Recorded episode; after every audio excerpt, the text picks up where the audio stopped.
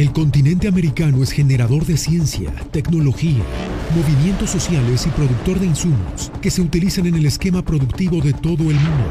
Con todo esto, América es generadora de importantes noticias. Magnética FM y Voz de América presentan Buenos días América. El informativo más completo y trascendente de este continente. Bienvenidos. Buenos días América. Good morning, America. Bienvenidos.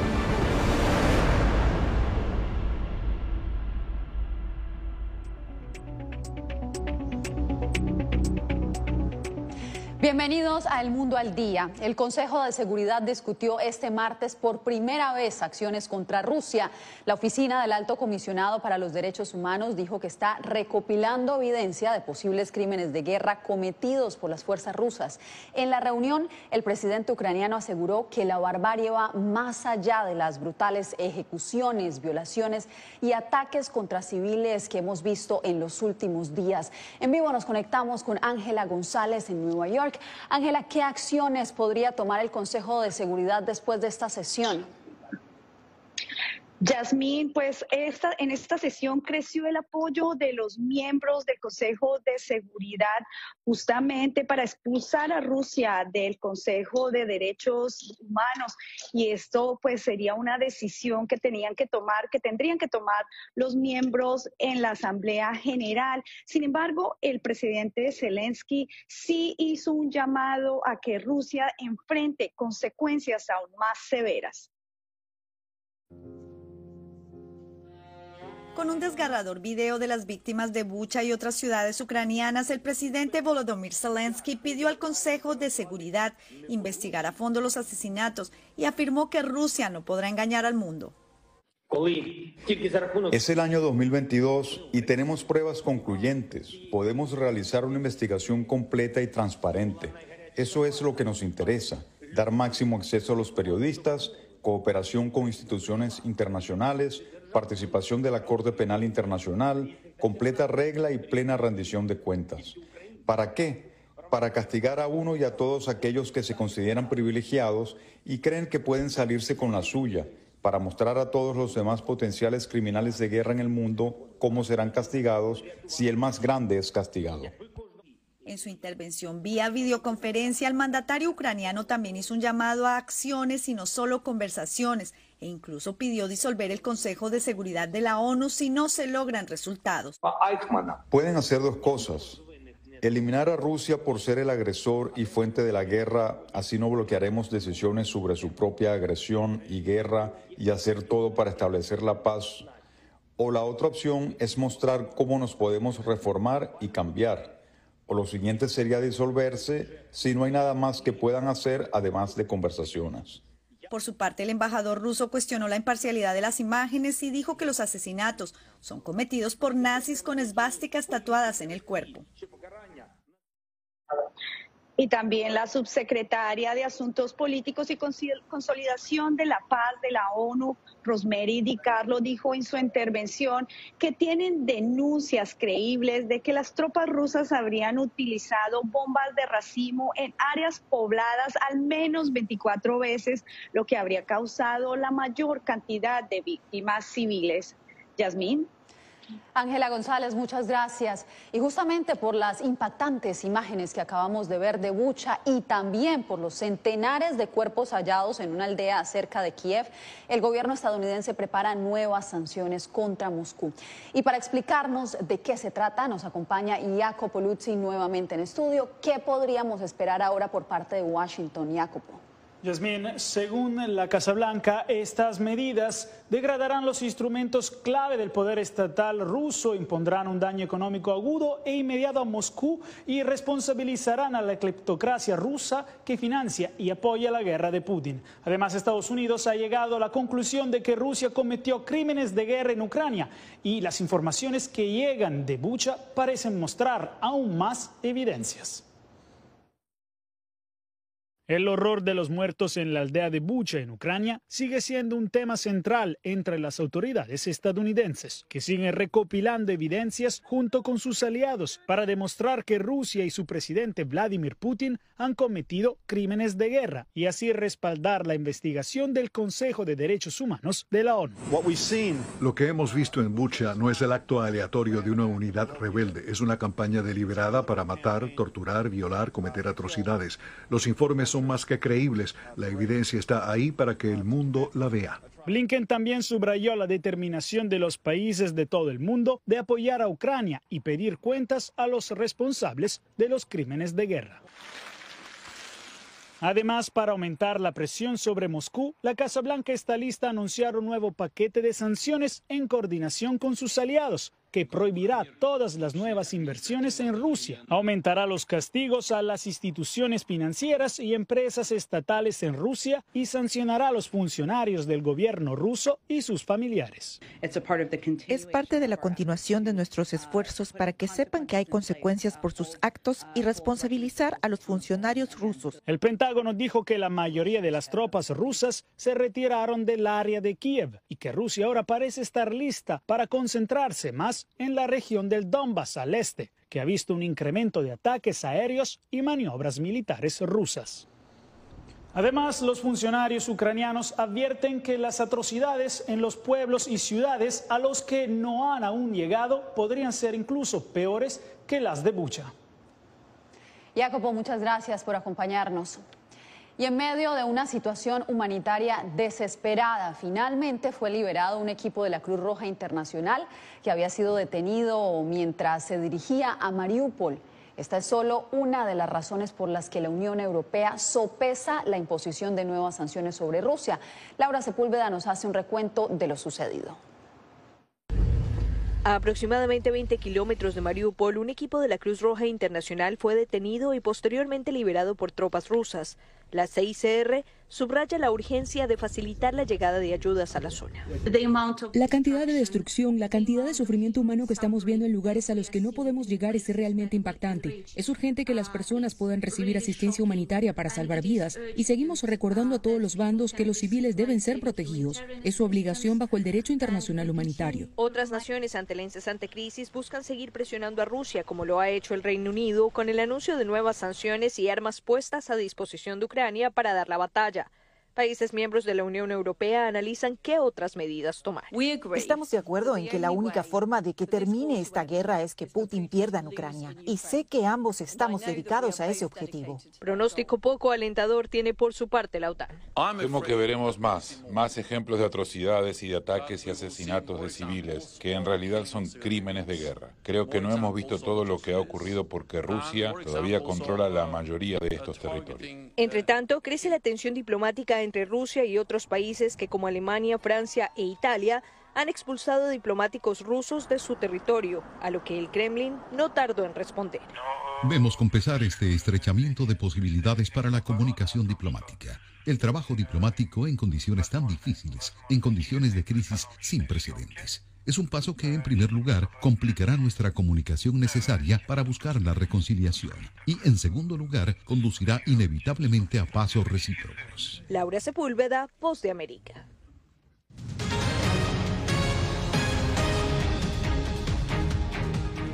A Tijuana siguen llegando decenas de ucranianos que esperan ingresar a Estados Unidos. Muchos de ellos acampan a solo metros de una garita de la patrulla fronteriza. Allá estuvo nuestra enviada especial Celia Mendoza y hacemos contacto en vivo con ella. Celia, ¿cómo opera este campamento y qué diferencias encuentra respecto a otros refugios improvisados creados por centroamericanos y otros migrantes que también llegan a esta zona? Así es, Yasmín, hemos visto un incremento en el número de refugiados ucranianos, pero también de voluntarios de ese país, los cuales viven en los Estados Unidos y han invertido, invertido recursos, tiempo, algo que no hemos visto con los refugiados o con las personas que migran desde Centroamérica u otros países, desde que llegan al aeropuerto internacional de Tijuana provenientes de Cancún o la Ciudad de México, son registrados y de hecho los ucranianos crearon una aplicación la cual está siendo utilizada para ponerlos en la lista de espera que eventualmente es usada por la patrulla fronteriza para permitirles entrar a los Estados Unidos. También hay que resaltar que todas estas personas entrarán de seguro al territorio estadounidense, ya que se les ha dado una posibilidad, es decir, una excepción humanitaria que no aplica para el resto de los migrantes. Hablamos con Gilberto, un voluntario que nos habló acerca de este sistema. La lista, la prioridad es los primeros que vinieron. No importa, a menos que sean muy enfermos, que sea una mujer embarazada o algo así. Pero si no, no es el orden de llegada. Veíamos el tema de la lista de espera, pero también cómo se están procesando estas personas, cuánto podrían demorarse en cruzar. Sabemos que también han llegado ciudadanos de otras nacionalidades, Celia. Así es, de entre dos a cinco días, esta es la última información, durante los primeros días de marzo podía tomar tan solo horas. Es por ello que se han habilitado los diferentes puntos de refugio temporal para estos ucranianos. Sin embargo, también hasta allí han llegado personas de Rusia y de Bielorrusia pero la historia para estos migrantes es completamente distinta. Hace tan solo unos días se logró permitir la entrada de alrededor de unos 30 de ellos, pero lo que hemos estado escuchando y hemos hablado con algunos de ellos es que se han tenido que movilizar a otras zonas de la frontera, ya que para ellos es extremadamente difícil, no califican para estas excepciones humanitarias y están en el mismo barco, si se puede llamar de alguna forma, que los centroamericanos y el resto de los migrantes que están esperando que se levante el título 42. Y aún así no significa que de seguro puedan entrar. Celia Mendoza, muchas gracias y nos quedamos con información de la frontera porque la derogación del título 42 que regirá a partir del 23 de mayo no significa el fin de las restricciones legales para entrar a Estados Unidos. Así lo advirtió en entrevista con La Voz de América Luis Miranda, el comisionado adjunto de la patrulla fronteriza. Jorge Agobián conversó con él y nos tiene el reporte.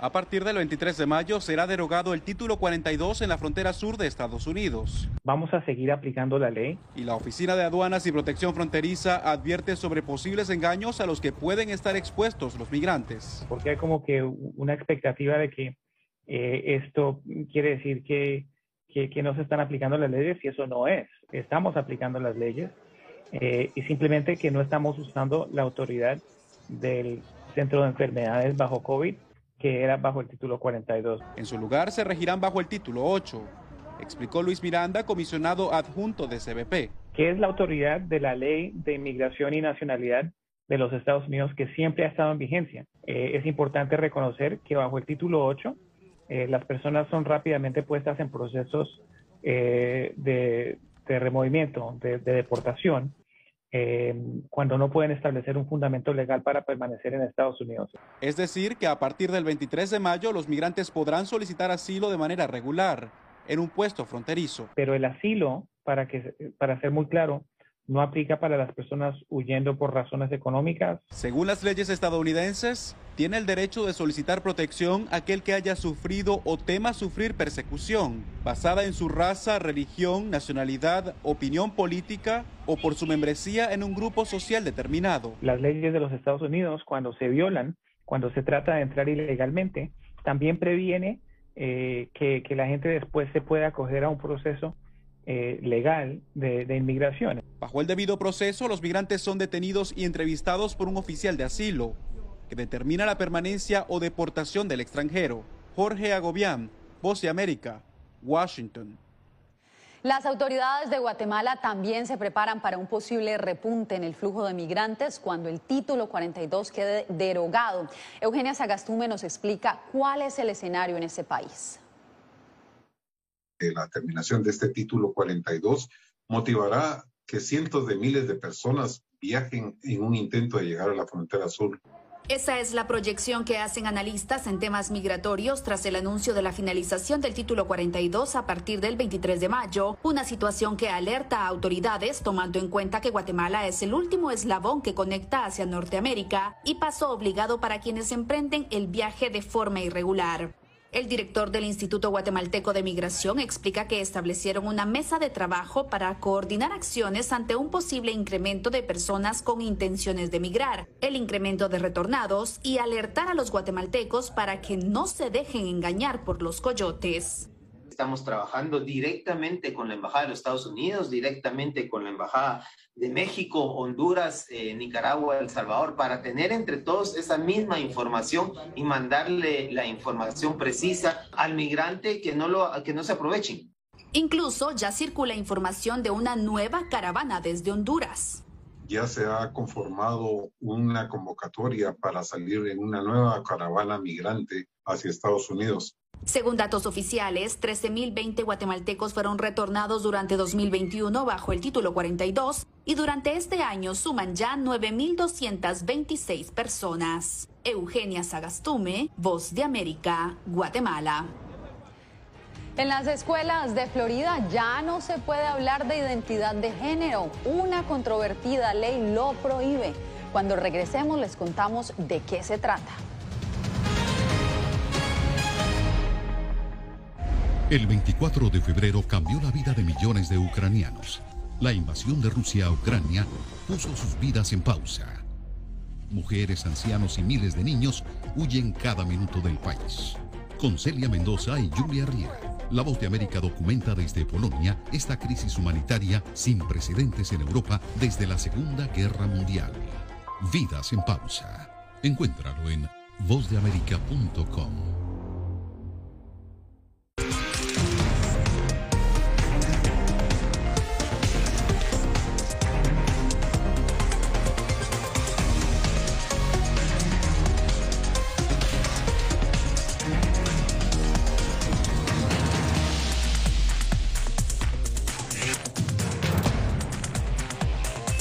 Venezuela 360, cada semana por La Voz de América.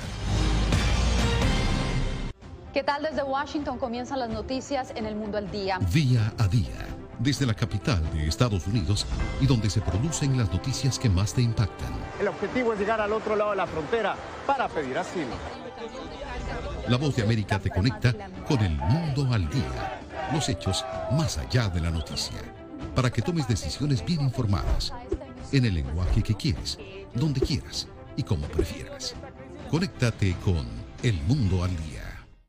La Voz de América te invita a ser parte de nuestra familia a través de las redes sociales. Encuentra en tu muro las últimas noticias de tu país en su conexión con Estados Unidos, la región y el mundo. Historias que empoderan las voces latinoamericanas de política, economía, salud, actualidad, balanceadas y precisas. Únete a un equipo de origen hispanoamericano que trabaja para conectarte con los tuyos. Síguenos en Facebook y conviértete en protagonista de una historia que tú mismo ayudarás a construir.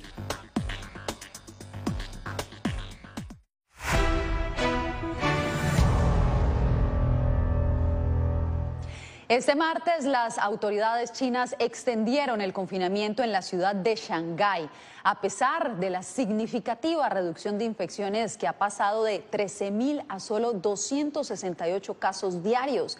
Las autoridades buscan mitigar el riesgo de que los 26 millones de habitantes del centro financiero se contagien a pesar de que los residentes a través de las redes sociales han mostrado su desacuerdo con la decisión, las autoridades no han dado su brazo a torcer.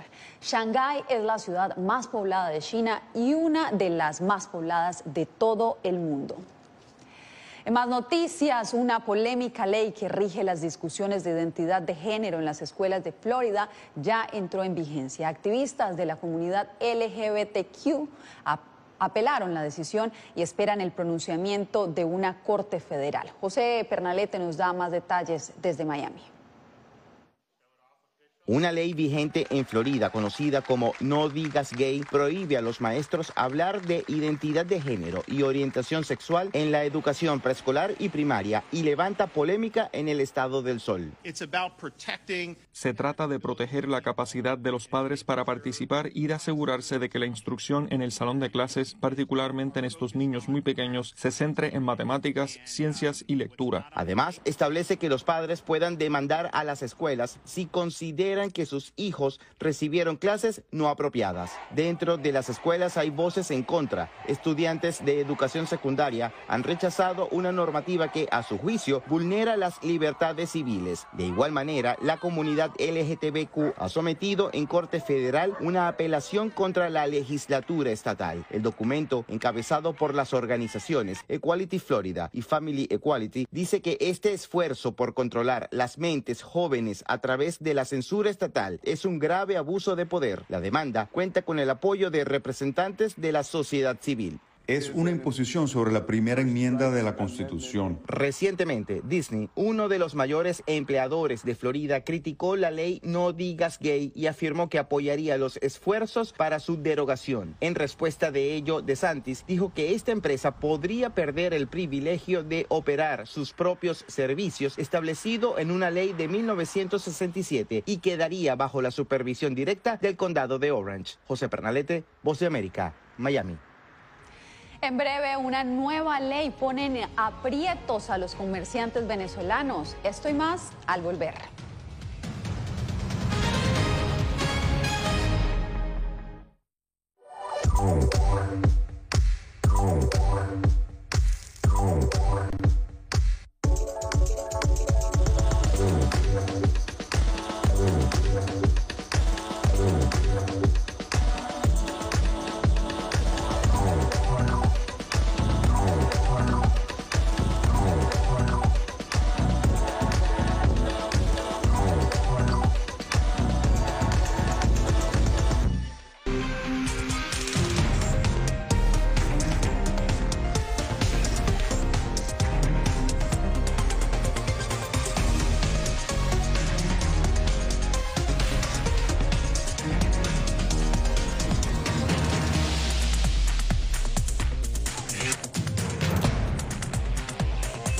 Venezuela 360, cada semana por La Voz de América.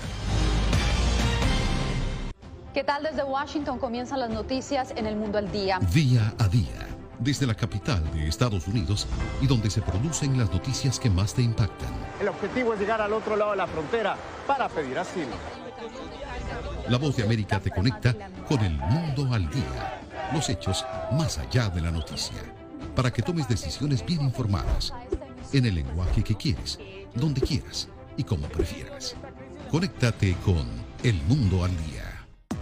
La Voz de América te invita a ser parte de nuestra familia a través de las redes sociales. Encuentra en tu muro las últimas noticias de tu país en su conexión con Estados Unidos, la región y el mundo. Historias que empoderan las voces latinoamericanas de política, economía, salud, actualidad, balanceadas y precisas. Únete a un equipo de origen hispanoamericano que trabaja para conectarte con los tuyos. Síguenos en Facebook y conviértete en protagonista de una historia que tú mismo ayudarás a construir.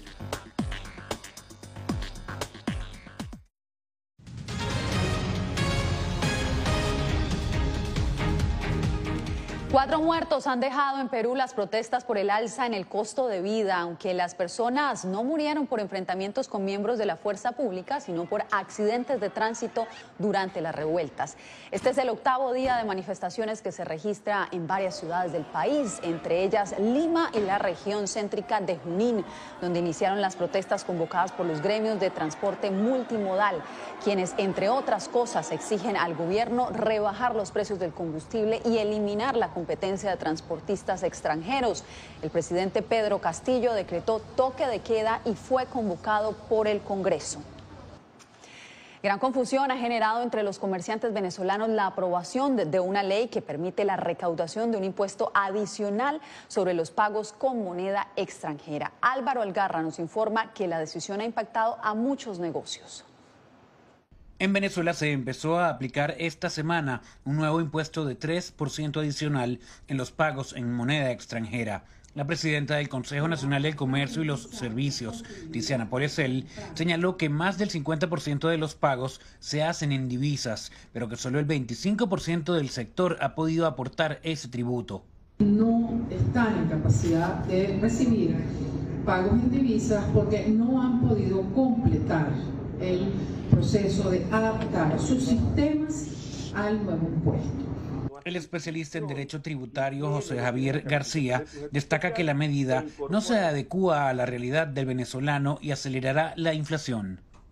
estamos hablando de un 3% si lo veo de manera directa eh, en cuanto a lo que es la compra final, pero si aquí incorporamos eh, todas esas cadenas de intermediación que exista desde que el producto se comercializó, se fabricó o el producto se importó hasta que llega al consumidor final, señores, ese 3% desde el punto de vista eh, financiero y de realidad puede ser mucho más. El presidente Nicolás Maduro manifestó que los impuestos recaudados deben convertirse en salarios justos para los trabajadores. Que el país capte a través de sus impuestos, porque el que paga impuestos en Venezuela sabe que ese dinero va para la educación pública, va para la salud pública, para que haya vacunas. Maduro afirmó que el país actualmente pasa por una recuperación económica. Álvaro Algarra, Voz de América, Caracas. Más adelante, otro latinoamericano retorna a su país tras vivir décadas en Ucrania. Su historia en minutos.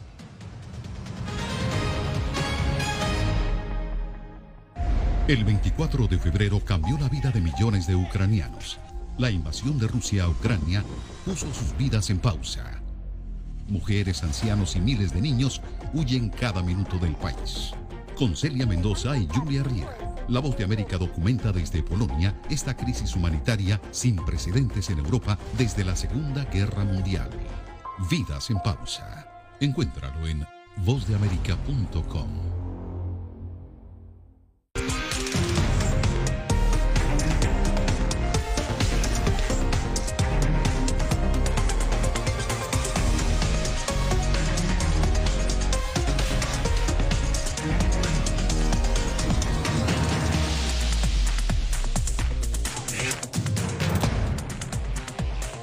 Venezuela 360, cada semana por La Voz de América. ¿Qué tal desde Washington comienzan las noticias en el mundo al día? Día a día, desde la capital de Estados Unidos y donde se producen las noticias que más te impactan. El objetivo es llegar al otro lado de la frontera para pedir asilo. La Voz de América te conecta con el mundo al día, los hechos más allá de la noticia, para que tomes decisiones bien informadas en el lenguaje que quieres, donde quieras y como prefieras. Conéctate con El Mundo al Día. La Voz de América te invita a ser parte de nuestra familia a través de las redes sociales. Encuentra en tu muro las últimas noticias de tu país en su conexión con Estados Unidos, la región y el mundo.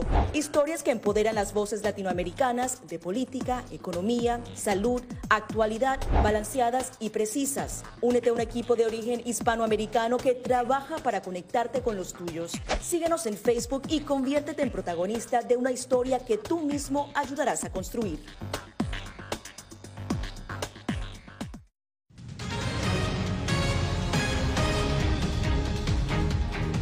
Huir de la guerra en Ucrania fue la única opción para mantener a salvo a su familia. El boliviano David Martínez dejó todo atrás y volvió después de 30 años a su país de origen. Desde su casa en La Paz le contó a Fabiola Chambi su travesía. Aún intentando procesar lo que pasó las últimas semanas, David Martínez tiene un recuerdo muy vivido del momento en el que tomó la decisión de escapar de Kiev con su esposa y dos hijas. Y nadie creía en lo absoluto. Dicen, ¿cómo? Más aún que realmente los ucranianos y los rusos son casi lo mismo, ¿no? O sea, hay familias que donde el papá es ruso, la mamá es ucraniana, por ejemplo. David tenía una vida tranquila, hacía presentaciones de ritmos latinos con su banda musical, usando en ocasiones instrumentos típicos bolivianos. Una bomba cayó al lado de nosotros, de, eh, son, vivíamos en unos, eh, ¿cómo es? en unos edificios gemelos. Luego de eso... Mm, mi esposa y mis hijas no podían ya soportar eso, ¿no? O sea... Su hija mayor Karina piensa constantemente en sus amigos que se quedaron luego de ver cómo se desmoronaba en unos minutos la vida que conoció siempre. Gracias a Dios ellos están a salvo, pero todavía estoy preocupada porque no sé qué va a pasar allá.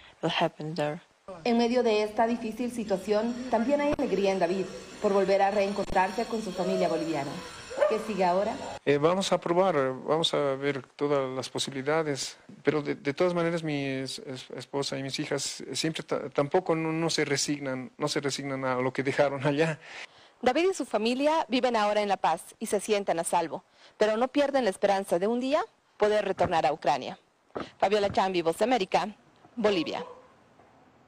Un nuevo museo busca ofrecer una inusual experiencia al permitir que los visitantes sean tanto artistas como la exhibición.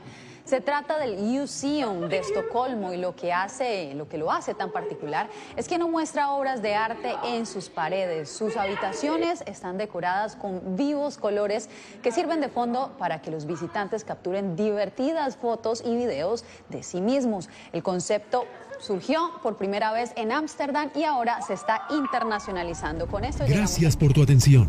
Al momento estás enterado de lo más relevante en materia informativa en el continente americano y su relación con el resto del mundo. Esto fue Buenos Días América, una producción de Voz de América, presentado por Magnética FM.